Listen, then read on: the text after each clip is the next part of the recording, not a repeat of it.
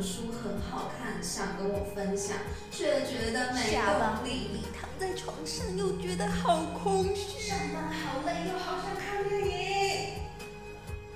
那就点开 Podcast，让温蒂的声音陪你度过下课下班后的美好时光。Hello，大家好，欢迎登上温蒂的平行宇宙飞船，我是温蒂。那大家今天可以把这一集当做是第零集。第零集呢，主要就是介绍一下我们这个频道的走向，还有将来的节目内容会是什么样子的。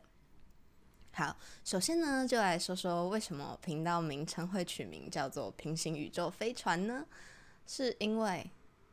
我其实蛮喜欢平行时空的概念，好烂的理由，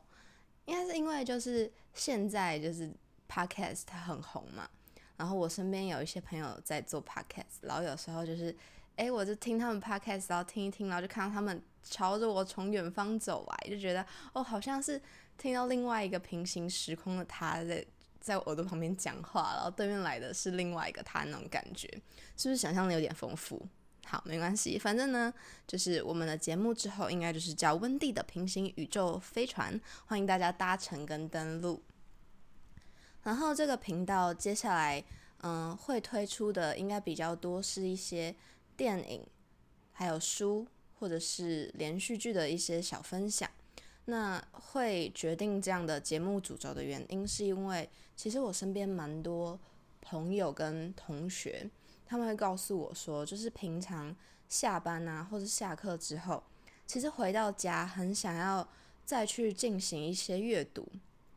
或者是看一部电影，甚至追一部剧，像前阵子很红的一些韩剧啊之类的，都会很想看。可是因为下班的时候其实就已经很累了，然后躺在床上，你也没有多余的力力气去执行，就是这些动作，甚至连翻开一本书的力气都没有，更何况它是全新的一本书或者是一个陌生的剧的时候，那我就想说，那既然这样的话，那就让我来，就是